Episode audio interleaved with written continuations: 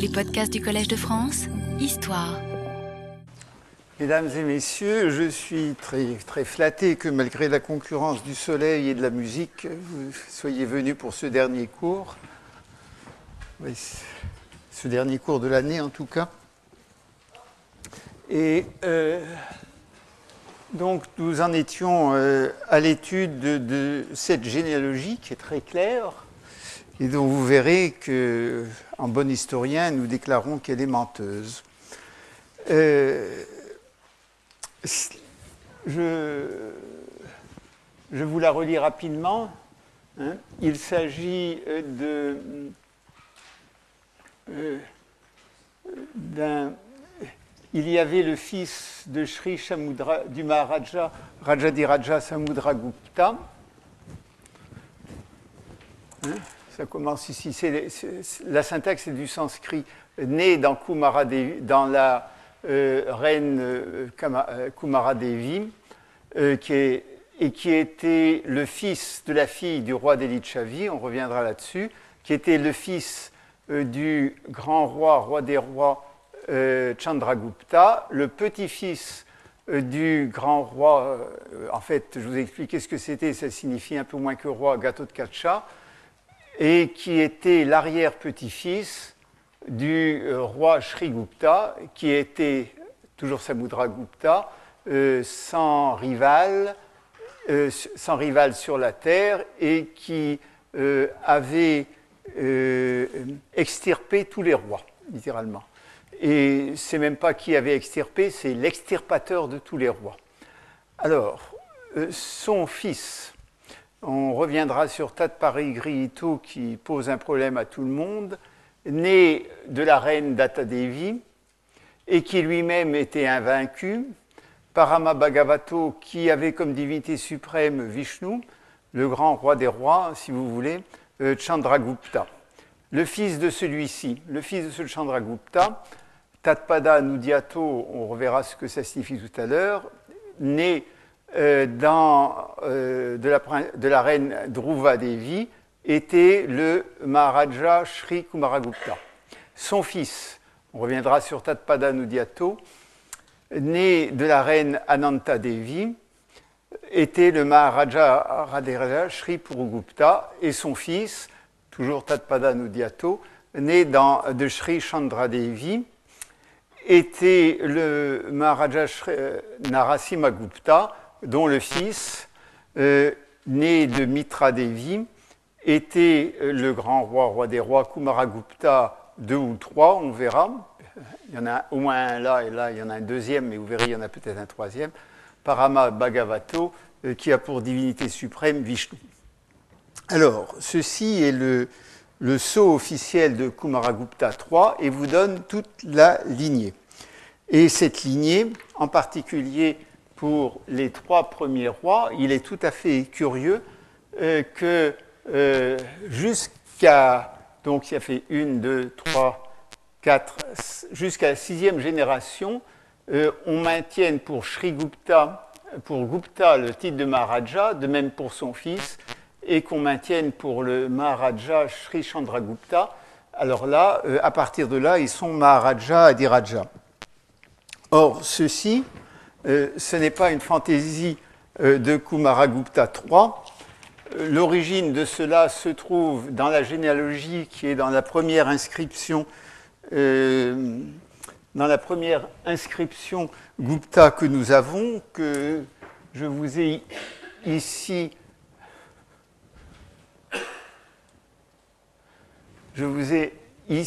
euh, extrait euh, de l'inscription d'Allahabad, euh, la fin de l'inscription.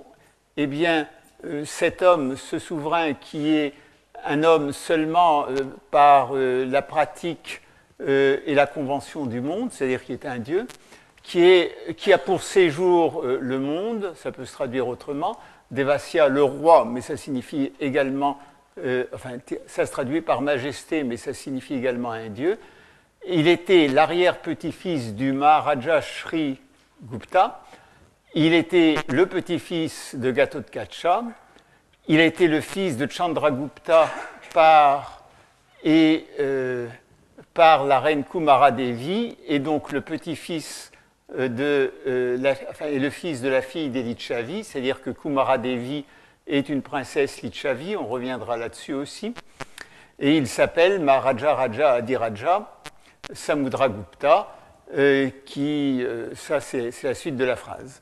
Donc, dès le départ, le sceau, la, la, titulature des rois Gupta est fixée et euh, aucun des euh, souverains ultérieurs n'a voulu donner aux deux premiers noms de la dynastie euh, le titre de Maharaja Raja Diraja, ce qui signifie que très clairement qu'à partir d'ici, il s'est passé quelque chose et que la dynastie a tenu à maintenir le fait que l'origine réelle de la dynastie, c'est Chandragupta. Vous me direz, et c'est le grand problème des historiens, pourquoi est-ce qu'ils ont cité les autres alors qu'ils auraient pu commencer à Chandragupta? L'une des explications, c'est que, euh, possible, c'est la seule qui ait quelques vraisemblances, bien qu'on ne puisse pas la prouver, c'est que dans les rituels funéraires, on offre les boulettes euh, aux ancêtres chaque année, les, euh, pindas, aux trois générations précédentes. Effectivement, vous avez là les trois générations euh, qui, de, euh, avant Chandragupta, c'était avant Samudragupta, donc Chandragupta I, son père Gatotkacha et son euh, grand-père Gupta. On reviendra sur ces mots plus tard, mais vous, il est aussi tout à fait remarquable que euh, seul le, fondateur de la, dynastie, Gupta, est un nom en une seule euh, euh, qui ne soit pas un composé ou qui ne soit pas de deux termes, puisque effectivement Samudra Gupta devrait s'écrire en deux mots et Chandragupta également en deux mots. On reviendra là-dessus tout à l'heure. Si nous n'avions que cela, hein, nous aurions euh, la euh, continuation d'une dynastie sur. Euh, il y a combien de rois là, si on regarde? À partir de Chandragupta, ça fait 1, 2, 3, 4, 5, 6 sur 7 rois, sans aucun problème. Si maintenant on, on regarde le euh, on regarde les données que nous avons par ailleurs, la dynastie, elle est beaucoup plus compliquée. C'est ce que je vous ai montré d'Altecar, mais c'est simplement une des reconstitutions possibles. Vous voyez qu'il y a des séparations là, c'est-à-dire des frères qui semblent avoir régné euh, les uns après les autres, et Altecar les indique ayant régné les uns après les autres. Vous voyez, Skandagupta 455-468, pour Gupta 468-469. Et puis ici 469-72, 475-496. Euh, ici on a un Kumaragupta 472-475. Il est clair, 496-496, il est clair qu'il ne se recouvre pas. Mais si on présente les choses d'une autre manière, euh, par exemple en prenant les données que vous avez dans euh, dans Bandarkar, vous avez un tableau tout à fait différent. Donc j'ai ajouté à la main sur ce tableau un certain nombre euh, de choses. Euh, d'abord, j'ai rajouté deux noms, mais ça, c'est un. Euh, les différences tiennent à ceci et à ceci. Je ne sais pas pourquoi Altekar ne veut pas passer Vainagupta 1 ici, il est vrai que l'on a une. Euh, les, les, données sont très faibles, puisqu'on a simplement un sceau qui semble indiquer qu'il est le descendant de Purugupta. Mais de Puru, de Puru, il reste simplement le ou. C'est donc un peu douteux. Euh, de même, Kumaragupta 2, de l'inscription de Sarnath, j'ai relu dix fois euh, les données. Je ne vois pas pourquoi il se sépare de Kumaragupta 3. Vous voyez, l'inscription de Sarnath est 254, c'est-à-dire 374. Ça correspond exactement à ça. En fait, euh, j'ai l'impression qu'il y a eu chez Bandarkar un problème de chronologie, Bandarkar ne plaçant pas Samudragupta en 330, mais le plaçant en 320, et qu'à la suite de ça, euh, il avait un problème avec Kumaragupta III. Mais ça, c'est pas grave. Donc vous avez une incertitude là et une incertitude là. Mais vous voyez que ici, vous avez euh, une, quand même un certain nombre de problèmes. À chaque génération, vous avez un souverain dont l'existence est sûre, attesté soit par des inscriptions, soit par des monnaies, et qui ensuite est complètement oublié. Vous avez Kachagupta, qui semble avoir été euh, non pas le prédécesseur de Samudragupta comme ici, mais plus vraisemblablement son rival, et son rival malheureux. Vous avez Ramagupta, euh, qui lui a été ostracisé parce qu'il euh, est considéré, la légende et probablement la vérité, euh, indique qu'il a été fait prisonnier par les Shakas et que c'est Chandragupta II euh, qui s'est débarrassé à la fois de son frère et des Shakas. Vous avez ici, à cette génération, deux souverains euh, dont l'existence est sûre, mais qui ne sont mentionnés nulle part dans les généalogies, mais dont nous avons soit des inscriptions avec le titre de Maharaja Adiraja, soit des monnaies. Et puis, vous avez l'un des, celui qui est considéré comme l'un des plus grands euh, souverains euh, de l'époque Gupta, le plus glorieux, celui qui a, euh, qui a, qui a dû, disent son inscription, redresser la fortune vacillante de la famille en couchant plusieurs nuits sur, sur la terre, donc dans les batailles, dont, qui a eu un règne assez long, au moins 455-468, d'autres disent plus long, qui disparaît complètement. Et la généalogie de Kumaragupta III qui semble si claire, c'est ceci.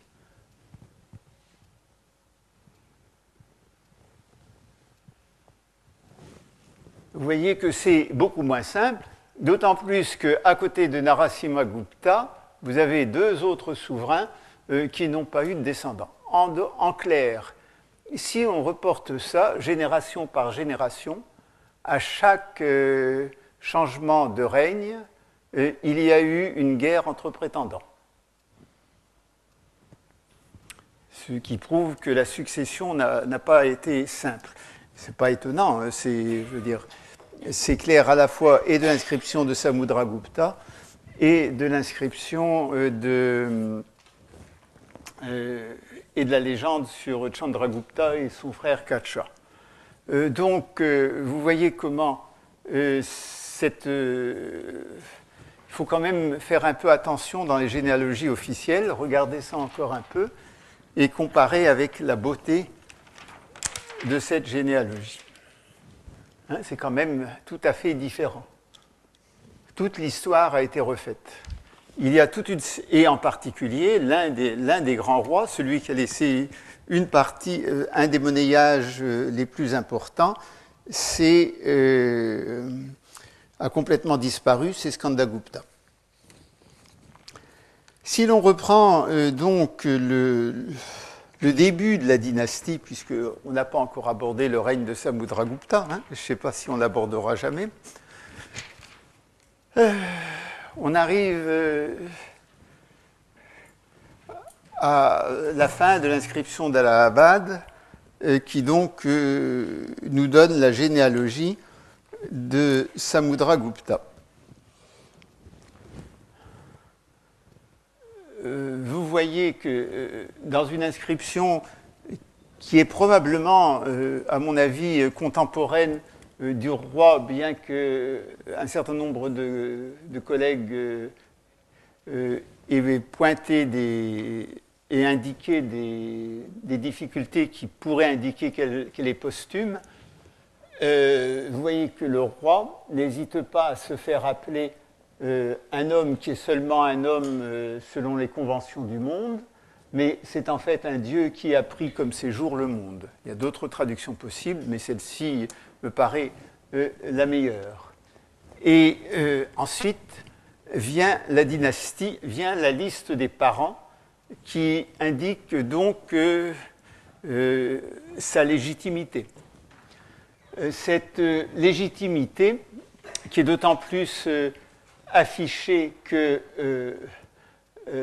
dans le texte, on dit qu'il a été choisi par son père alors que ses rivaux faisaient une face déconfite, commence à un personnage qui s'appelle Gupta et qui a simplement le titre de Maharaja, qui, comme je vous l'ai dit, euh, est un titre euh, pas, très, pas très élevé. Ça correspond euh, dans la dans française à quelque chose comme duc.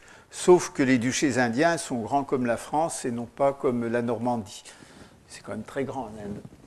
Mais le Maharaja, à cette époque, suppose qu'il y a au-dessus de lui ou qu'il peut y avoir au-dessus de lui un Maharaja Diraja, donc euh, un roi, euh, roi suprême des, grands rois. Euh, ce Maharaja Sri Gupta, Gupta, Sri est manifestement, Sri est manifestement un appellatif, ça correspond à monsieur, hein, donc il s'appelle Gupta. Il est clair qu'il a donné à tous euh, le, surnom de Gupta. Tous les Gupta s'appellent Gupta. Et donc le Gupta que vous avez euh, dans Samudragupta ou Chandragupta, il ne faut pas essayer de le traduire. Hmm. Il ne faut pas du tout essayer de le traduire. Ce sont tous des, euh, des gens qui... Et la meilleure preuve, c'est que sur les monnaies, par exemple, vous avez souvent uniquement Samudragu, Samudra ou souvent Chandra. C'est, si vous voulez, euh, un nom de clan, j'emploie le mot clan bien que je ne sache pas ce que ça signifie, disons que c'est un nom de famille. Et le fondateur de la famille, c'est manifestement le premier Gupta. Ça pose euh, beaucoup de problèmes, non pas aux Français qui s'en fichent complètement, ou aux Britanniques, mais aux Indiens. Parce qu'il se trouve qu'il euh, est très très connu, il y a il y a deux vers très connus qui indiquent que euh, les noms des euh, brahmanes se terminent en charma, euh, les noms des kshatriyas en varma, c'est encore utilisé aujourd'hui comme vous pouvez le voir, et les noms des vaishyas, c'est-à-dire de la classe qui théoriquement doit s'occuper de l'agriculture et du commerce et n'a rien à voir avec la royauté, se termine en Datta et en Gupta. Et non seulement euh, c'est euh, le, cas, mais euh, l'ethnographie, si j'ose dire, ou l'étude historique des noms confirme qu'à partir du XIIe siècle, au Bengale, une caste de serviteurs royaux qui sont des scribes, en fait des secrétaires, les kayastes, euh, ont des noms qui se terminent en, Datta, en Gupta et en Mitra. Si, dans une perspective qui est une perspective de départ euh, euh, des historiens nationalistes indiens, n'oubliez pas que c'est le titre de ce cours, les Gupta sont le parangon de l'hindouisme et les restaurateurs de l'hindouisme face après les invasions étrangères et en particulier les invasions kushanes. Et dans cette optique, ils sont censés protéger le dharma tel que euh, les historiens du XIXe siècle le connaissent, c'est-à-dire les dharma-shastras. Et les dharma-shastras euh, prescrivent euh, de façon tout à fait claire le fait que les seuls rois possibles, ou tous les rois, doivent être des kshatriyas. Or, là, nous aurions des rois qui ne sont ni des brahmanes, ni des kshatriyas, ni des guptas. Euh, ni, des, kshatriyas, ni des brahmanes, mais euh, des vaishyas, et euh, des vaishyas de, comment, qui n'ont rien à voir avec la guerre. Alors que toute l'imagerie des inscriptions est une imagerie guerrière, à peu près. C'est à peu près la seule chose précise que l'on sache euh, sur les rois Gupta, c'est qu'ils ont fait des batailles et qu'ils ont tué tel ou tel roi. Alors il y, a, plusieurs solutions pour ça. Hein. Il y a plusieurs solutions pour ça. La première, c'est de considérer que Gupta, euh, c'est une déformation de Goptri. le, le, protecteur, ce qui est quand même un peu difficile dans des inscriptions en beau sanskrit, qu'on ait gardé une forme qui est déformée du sanskrit. Gupta apparaît sans arrêt et jamais le go.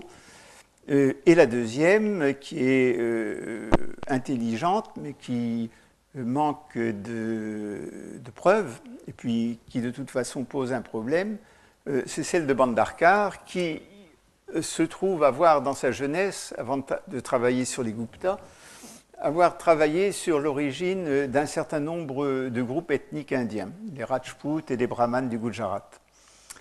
Et ces Brahmanes du Gujarat, les Brahmanes Nagar, ont des noms qui se terminent en Datta et en Gupta, bien qu'ils soient Brahmanes. Et l'hypothèse euh, de Bandarkar, que vous trouverez au long dans le corpus que j'ai devant moi, c'est que euh, ces brahmanes viennent d'un groupe de brahmanes qui était de Kangra, c'est-à-dire du nord de l'Inde, actuellement du nord du Pakistan. Oui, du nord du Pakistan. Et euh, un groupe serait parti au Gujarat, et un groupe serait ensuite parti au Bengale où, à la suite de vicissitudes, il aurait donné lieu euh, au. Enfin, il, se serait transformé en serviteurs royaux et en cayaste. Mais ceci n'explique pas que euh, le Maharaja, euh, ancêtre de Samudragupta, ait été un Gupta. Il se trouve que lorsque le seul qui ait osé euh, remettre en, doute euh, cette vulgate indienne, c'est Sirkar qui a dit tout simplement si euh, rien ne prouve que les, que les souverains Gupta aient été des kshatriyas, eh bien c'est très simple, c'est que ou ils ne suivaient pas le dharma, ou que les textes de dharma que nous avons et que nous ne connaissons que par des manuscrits tardifs euh, n'était pas euh, fixé à l'époque des Gupta. Et c'est probablement euh, c'est la solution la plus simple. De toute façon, on sait très bien qu'au niveau de la royauté, la force fait le droit et qu'il y a que non seulement les Gupta, mais d'autres souverains ont été Shudra, c'est-à-dire plus bas encore que les Vaishyas. Reste à savoir comment se fait-il euh, qu'on ait un Maharaja Gupta euh, ainsi euh, dans les années 270 dans la région de Pataliputra, qui a quand même un certain, un certain pouvoir, qui contrôle probablement tout le Bihar La solution la plus simple, c'est que c'est un ancien feudataire des couchants euh, qui est devenu indépendant, euh, soit en se révoltant, soit tout simplement par l'affaiblissement des couchants, et s'est trouvé ainsi légitimé. C'est un passage très simple. Mais il est clair que, euh, et qu'ensuite, a il a eu un poids assez grand pour que son nom devienne, devienne, le suffixe ou le, le deuxième nom de toute la famille. En d'autres termes, il est probable que ce Gupta ait été le, premier à s'appeler Maharaja et qu'il était un fils de Raja ou de je ne sais quoi, mais si son nom est gardé, et qu'ensuite on a gardé la deuxième partie de son nom, si son nom figure dans toutes les généalogies, c'est qu'il a été le premier à faire le premier pas, c'est-à-dire à devenir Maharaja, à unifier sous son autorité un certain nombre de Rajas. Son fils Gatotkacha, dont le nom, je vous l'ai dit, rappelle euh, celui euh, du fils de Bhima et de Hidimba dans le Mahabharata, euh, a conservé son pouvoir et Chandragupta, dont on ne sait rien, lui a fait le pas supérieur, c'est-à-dire il a pris le titre de Maharaja Adiraja que tous ensuite conserveront. On a donc là une construction en trois euh, étapes, euh, qui, euh, ou en deux étapes comme vous voulez, qui s'est imposée suffisamment pour que même cinq générations après, elle soit retenue. Et dans ces conditions, il est probable que l'ère Gupta a été fondée par Chandragupta, mais ça ne veut pas dire que Chandragupta ait commencé à régner en 320. L'ère a pu être fondée au milieu de son règne. C'est ce que pense Altekar. Ce que l'on peut dire seulement, il y a quelques années, je vous aurais dit qu'il euh, est quand même probable euh, que l'ère de trois enfants a été fondée par Chandragupta parce que toutes les ères régnales que nous avons, ou que nous avions avant 320, toutes les ères indiennes que nous avons, ou que nous avons avant 320, sont en fait la continuation d'ères régnales. Elles n'ont pas été fondées comme des ères. C'est-à-dire qu'un roi a euh, commencé à dater des documents de l'an 1 de son règne, et pour une raison ou une autre, ses euh, descendants ont continué le compute. Mais euh, l'ère n'a pas été fondée en tant que telle. Seulement, l'inscription de Rabatak de Kanishka dit très clairement que Kanishka a fondé volontairement une nouvelle ère. Et à partir de ce moment-là, on peut considérer que euh, les autres, quand il y a une nouvelle ère, les autres souverains euh, ont imité cette pratique et que donc l'ère de Chandragupta, probablement l'ère Gupta, a été fondée par, volontairement par Chandragupta. Si elle a été fondée volontairement, ce n'est pas forcément dans l'an 1 de son règne. ça peut être quelques années plus tard. De toute façon, de celui-ci, on ne sait rien, sauf le fait qu'il était euh, marié à Kumara Devi, euh, la fille, euh, Bandarkar traduit des Lichavi, et d'autres rajoutent après Lichavi le mot chef. Alors, ceci pose un certain nombre de problèmes également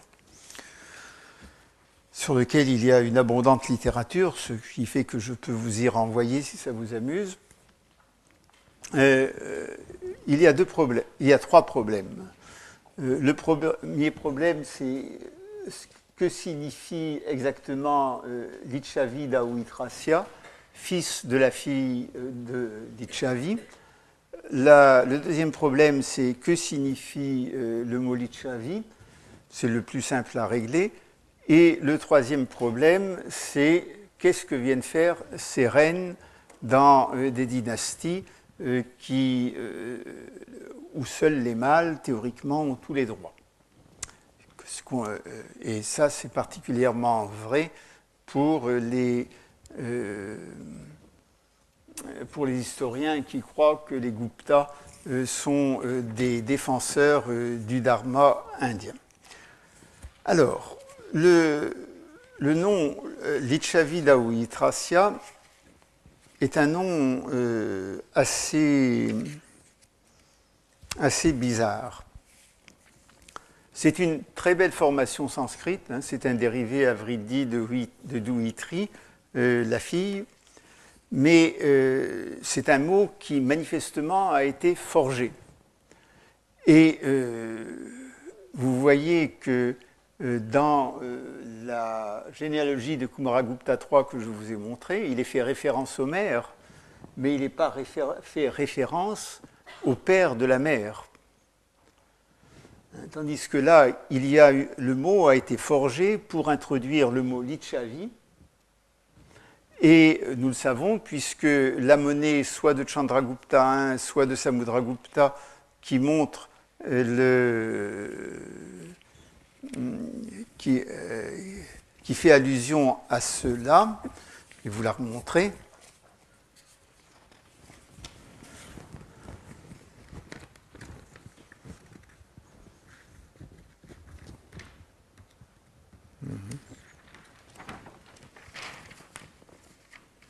Donc cette monnaie qui montre ici, attendez, ça c'est pas la bonne, j'en ai une meilleure, je ne devrais pas mélanger les bonnes et les mauvaises, sinon mon collègue Éric Olivier va me tirer les oreilles.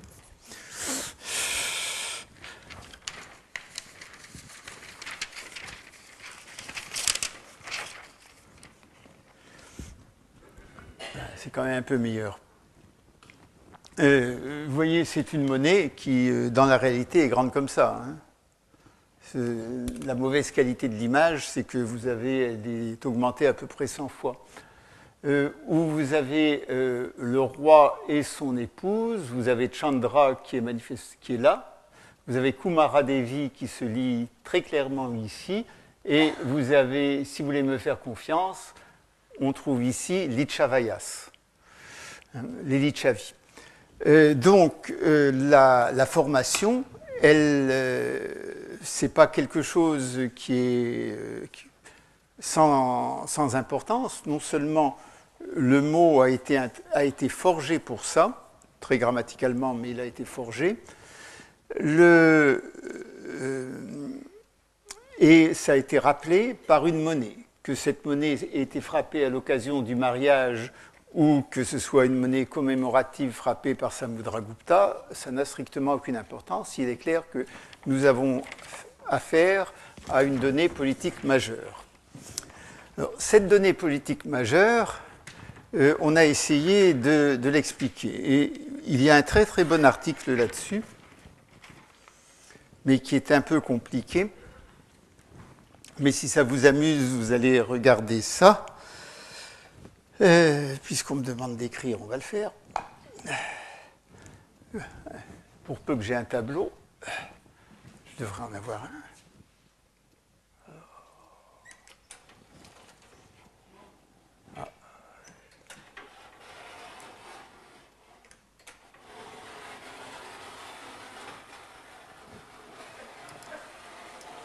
Il ne veut pas s'arrêter.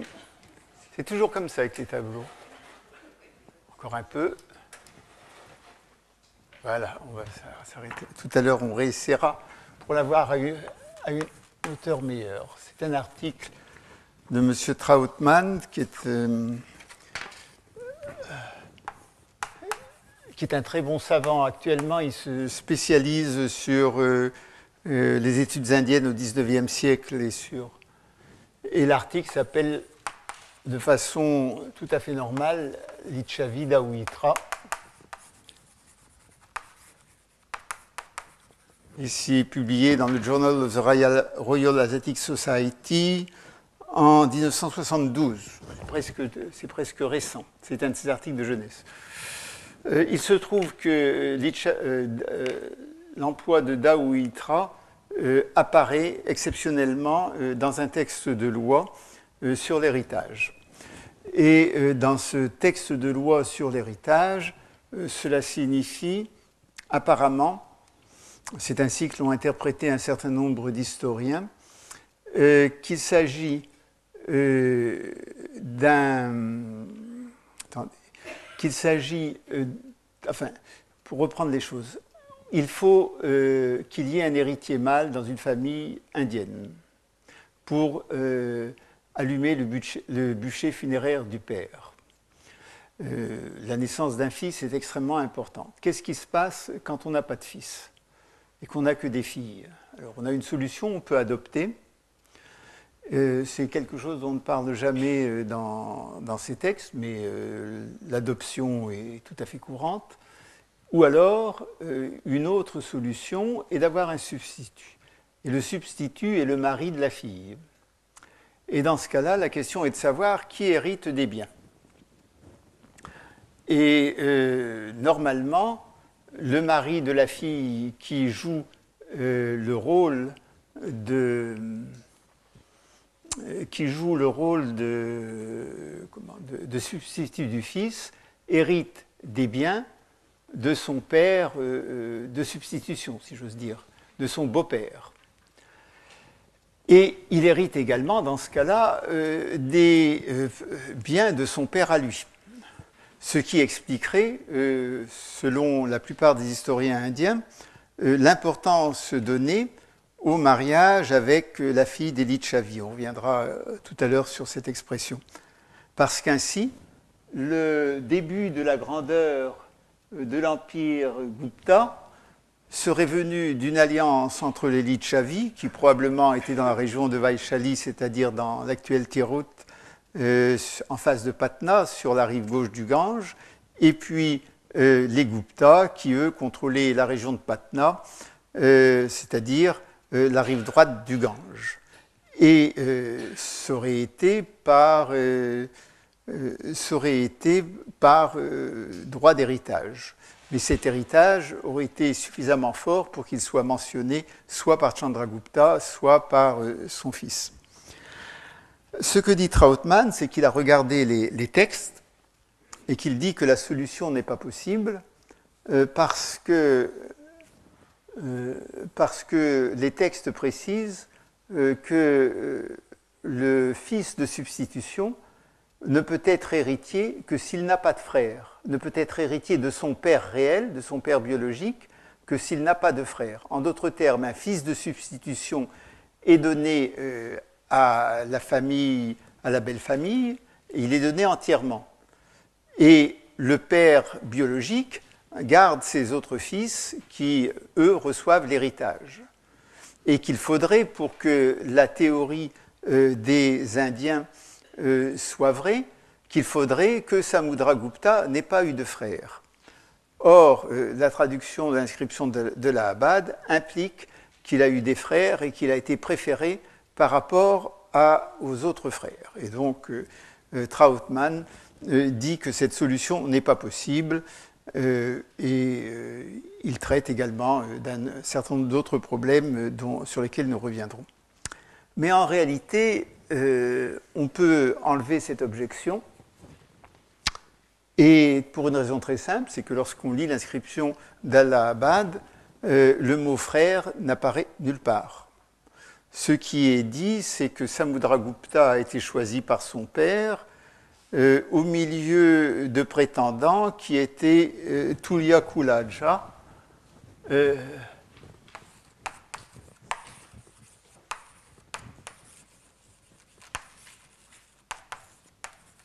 Nés de famille égale, ce qui n'est pas la même chose que nés de la même famille un, frère, même s'il est euh, demi-frère né d'une autre reine, puisqu'ils sont tous euh, polygames, il est quand même né dans la même famille, hein, dont le maître est le Koulin. Mais il n'est pas né d'une famille égale. Ce qui fait qu'on est dans une situation euh, qui, qui n'a pas été envisagée, je ne sais pas pourquoi, par les historiens, sauf peut-être par, par préjugé inconscient où, au moment de la succession euh, de Chandragupta, ce qui s'est posé, c'est un problème de légitimité, non pas de fils de Chandragupta, mais de famille tenant le pouvoir à l'intérieur euh, d'un système où plusieurs familles pouvaient avoir le pouvoir. Pour vous faire comprendre les choses, c'est un peu complexe, il faut revenir justement aux constitutions de Ghana, hein, les, groupes qu'on appelle les tribus, où tout le monde s'appelle Raja. C'est-à-dire que chaque membre euh, de ce groupe, qui est un groupe guerrier, euh, a euh, la possibilité d'être le chef du groupe, d'être choisi comme chef du groupe. C'est-à-dire que l'héritage du titre suprême d'Adiraja ou de Maharaja n'est pas automatique de père en fils. Il ne reste pas nécessairement dans la même famille, il peut passer à une autre famille du même groupe, et une autre famille du même groupe peut très bien revendiquer le trône au moment euh, de la mort ou de la défaite euh, de celui qui l'occupe. Ce qui, euh, donc remettrait en selle la vieille théorie des Indiens sur l'héritage de Chandragupta venant à la fois de son père Gatotkacha et du fils et, de, et, du père de sa, mère, c'est-à-dire du roi d'Elichavi. Mais la difficulté dans cette théorie, euh, c'est que les Lichavi euh, sont une tribu. Et c'est tout à fait clair par euh, la monnaie de Chandragupta, on les appelle Lichavayas. Hein? Du point de vue de la grammaire, comme je vous l'ai déjà dit, Lichavi Dawitrasia, ça ne doit pas se traduire le fils de la fille d'Elichavi, mais le fils de la fille du roi d'Elichavi, puisque le roi d'Elichavi porte le nom de sa tribu, exactement comme le roi euh, Ashoka porte le nom de, roi Magadha, exactement comme le roi Taxila euh, porte le nom de la ville de Taxila. Donc, Lichavi Dawitrasia signifie le, petit-fils, par les femmes du roi des.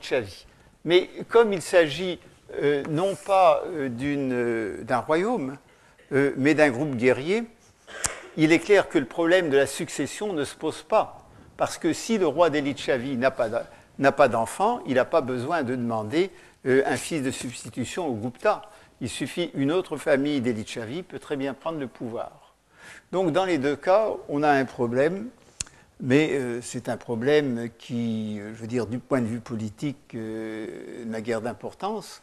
la seule importance que ça peut, que ça peut avoir, c'est si vous vous intéressez euh, aux origines du droit de succession hindou, et si vous vous demandez, un, si au IVe siècle de notre ère, le droit de succession hindou était tel que nous le connaissons par des textes fixés au XVe siècle ou au XVIe siècle, et deux, si vous vous demandez si la succession des euh, souverains est réglée par les mêmes lois euh, que la succession des brahmanes, ce dont s'occupent essentiellement les textes de Dharma Shastra.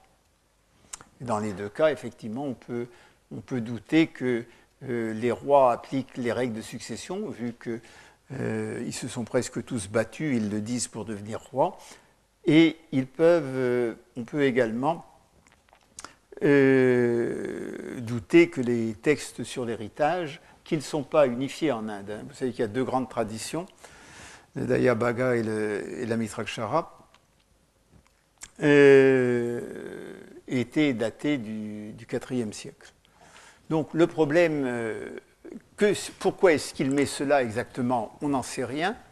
Mais ce qui est clair, c'est que ça a été un événement politique extrêmement important, non seulement marqué par euh, euh, Samudragupta, hein, mais qui est fier donc de son grand-père, non seulement marqué dans toutes les par une monnaie, une série de monnaies d'or, mais également euh, rappelées euh, dans toutes les généalogies, euh, comme, vous l'avez ici.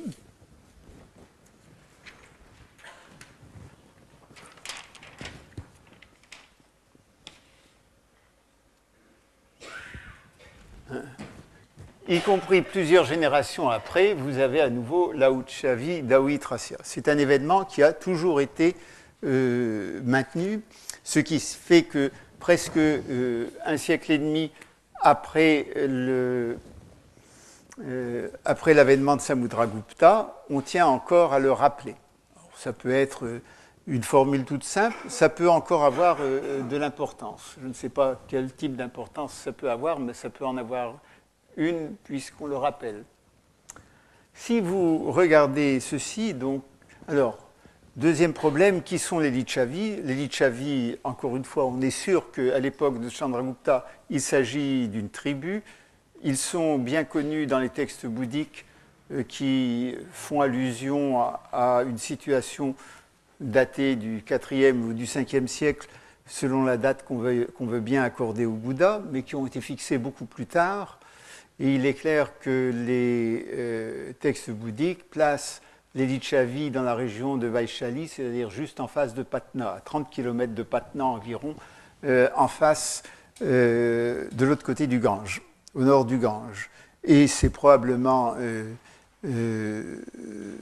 c'est probablement l'alliance entre les gens de Patna et les gens de Vaishali qui est le départ euh, de la grandeur euh, des, des Gupta. C'est pour cela euh, que peut-être on peut très bien penser que le mariage est le début de l'ère Gupta. On peut placer le mariage de Chandragupta et de Kumaradevi vers 320. De toute façon, encore une fois, ça n'a pas beaucoup d'importance. Euh, cette généalogie, cette chronologie des Gupta est fixée à 10 ou 15 ans ou 20 ans près, selon euh, le moment qu'on euh, assigne au, départ de l'ère Gupta. Pour nous, ça n'a pas beaucoup d'importance. Apparemment, ça n'a d'importance que pour savoir si un Kumara Gupta 2 est 3 ou simplement un Kumara Gupta 2. C'est pas ça qui va nous empêcher de dormir. Ah, si ça vous empêche de dormir, vous viendrez vous plaindre. Ce qui est, étonnant, c'est un, des rares cas, c'est euh, que vous avez pour chaque génération, vous avez le nom de la mère. Vous avez donc euh, Kumara Devi. Ici, le nom de la mère n'est pas donné. Hein. Mais à partir de Chandragupta, vous avez Kumara Devi. Ensuite, vous avez Datta Devi. Vous avez Dhruva Devi. Vous avez Ananta Devi, Chandra Devi et Mitra Devi. Alors, ce qui prouve bien que Devi euh, n'est là-dedans qu'un suffixe, mais à la différence de Gupta qui n'a pas de sens, sauf de renvoyer à l'ancêtre, euh, Devi a un sens, c'est Devi est le nom normal de la reine. Il est rare qu'on dise d'un roi qu'il est Deva, sauf dans l'inscription d'Allahabad, mais on appelle le roi respectueusement Deva. Deva signifie majesté, comme appellatif. Euh, mais les reines sont appelées Devi normalement. Et le fait qu'elle soit Mahadevi euh, signifie simplement qu'elle est la Devi d'un Maharaja. Euh, parce que ça ne signifie pas qu'elle est la première reine. La première reine se dit Agra Maishi, littéralement la bufflesse de tête, vous voyez la délicatesse. mais on sait par ailleurs que, par exemple, euh, euh, à côté de Dhruvadevi, il y avait une autre reine qui est la mère de Gatotkacha Gupta et qui s'appelait également Mahadevi. Euh, donc, sur Devi, vous ne fabulez pas trop, ça suffit simplement qu'elle s'appelle la reine, hein, la, reine du grand roi. Et donc, nous avons une série de noms qui ne nous disent rien. Hein. Kumara, Datta, Zruva, Ananta, tout ça se traduit, mais ça ne signifie pas grand-chose. Mais ce qui est absolument étonnant, c'est euh, l'importance qui est donnée dans cette généalogie au nom des reines. Parce qu'encore une fois, nous sommes dans une société très patriarcale, très macho, comme on dirait maintenant, et il n'est pas normal du tout, du tout que les reines soient, enfin, dans une société indienne, que les reines soient mentionnées. Or, si à cette époque, ça arrive finalement assez souvent. Voici l'arbre généalogique de euh, jusqu'à Skandagupta tel que l'a dressé euh, Trautmann. Ça, vous n'aurez même pas à vous reporter à Trautmann. Tel que l'a dressé Trautmann. Vous voyez que euh, jusqu'ici, sauf pour euh, Skandagupta qui disparaît, comme on n'a pas la généalogie de Skandagupta, on ne sait pas qui est sa mère. Hein, mais euh, pour tous les autres, on sait qui est la mère, Kumara Devi, Data Devi, Dhruva Devi, et ici la, fille du roi d'Elichavi. Chandragupta II, le fils de Samudragupta, celui qui a euh, mis à la porte Ramagupta, euh, il a deux reines, l'une qui est Dhruvadevi et l'autre Kuberanaga. Et euh, celle-ci devient, s'appelle Prabhavati Gupta, et elle devient ici la reine, l'épouse de Rudrasena II. Alors on suppose que Devagupta et Chandragupta II sont le même roi, autrement on aurait vraiment beaucoup de problèmes. Hein. Euh, et euh, Prabhavati Gupta, elle est née de, euh, de, de, Kuberanaga et de Chandragupta. Il faudrait rajouter ici Kuberanaga. Et si, pour ceux qui ont suivi le séminaire sur l'inscription d'Allahabad, où l'on dit que tous les Nagas ont été exterminés, vous voyez, il y en a un qui réapparaît là, un autre qui apparaît ici. Euh, il y en a, ceci réapparaît également là. Euh, apparemment, apparemment, les Nagas, quoi qu'en disent, euh, quoi qu'en disent l'inscription d'Allahabad, n'ont pas été très tout à fait exterminés. Alors, pour vous montrer que ça a quand même énormément d'importance, voici la généalogie de la fameuse Pramavati Gupta, qui a été donc euh, mariée par son père Chandragupta, qui a été mariée par son père Chandragupta à Rudrasena II, le roi des Vakataka, qui est la dynastie exactement au sud de la Narmada.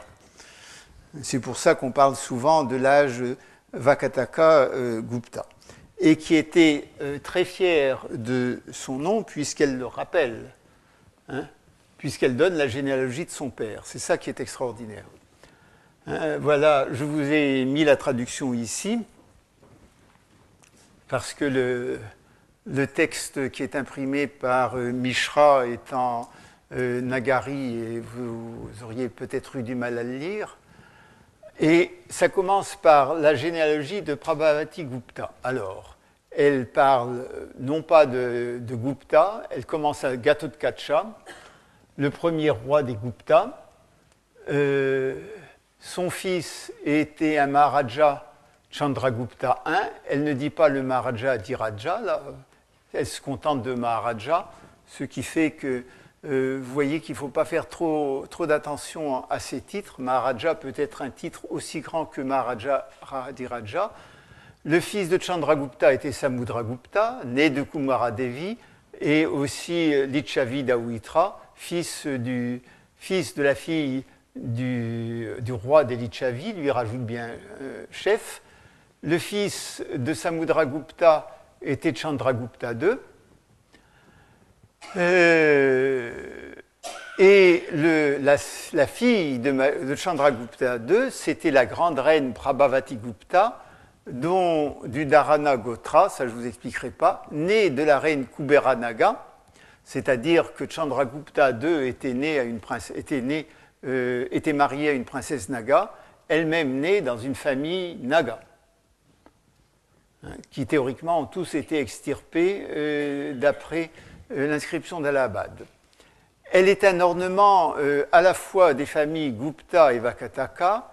Elle, a, elle, était, elle est la veuve de, de l'illustre Rudrasena II, le grand roi euh, des Vakataka. Le titre exact de Rudrasena II, c'est Maharaja Raja Adiraja, lui aussi. Elle est la mère de Damodarasena alias Pravarasena II, lui aussi le grand roi des Vakataka, qui était, elle était euh, régente pendant la jeunesse de Damodarasena. Elle est donc une dévote de Vishnu elle a des fils et des petits-fils qui vivront euh, au moins 100 ans. Et elle donne des ordres. Et elle donne des ordres. Ce qui signifie que la mention d'une reine, ça n'est pas rien. Ça n'est pas rien, ça signifie que non seulement ça se réfère à une alliance matrimoniale, mais que les reines euh, ont un pouvoir euh, absolument important. Alors, si vous voulez bien, du 55, on verra quel type de pouvoir elles peuvent avoir. Vous avez cinq minutes de repos et moi aussi.